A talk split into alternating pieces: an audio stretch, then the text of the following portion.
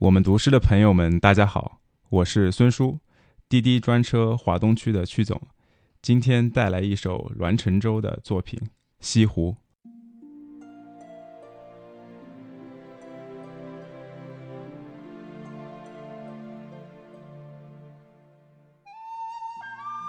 还是一如既往的明月，原始的波涛和越国的野菊，轻舒长袖，动了一个女人心事的垂柳，燕子。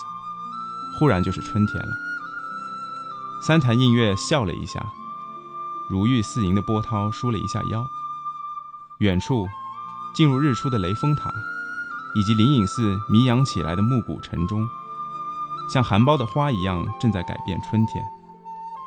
此时，世界终于像我一样明白，即使口舌生莲的描述、夸张、惊叹，也远远不如走马观花简单的行走。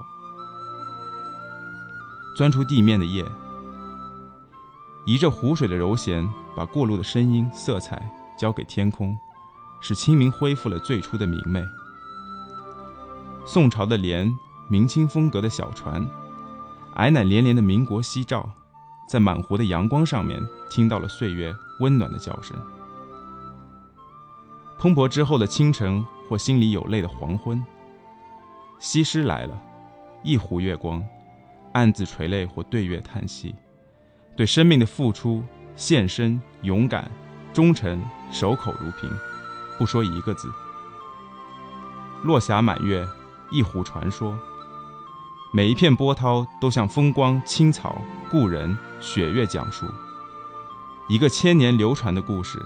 一曲长歌被春风运载着，从远处传来，用梦幻的光亮诉说着蝴蝶野思。翩翩起舞的吉祥，花的记忆，月的记忆，草的记忆，让西湖的每一个呼吸送给我们月华一样的舒爽，梵歌一样的宁静。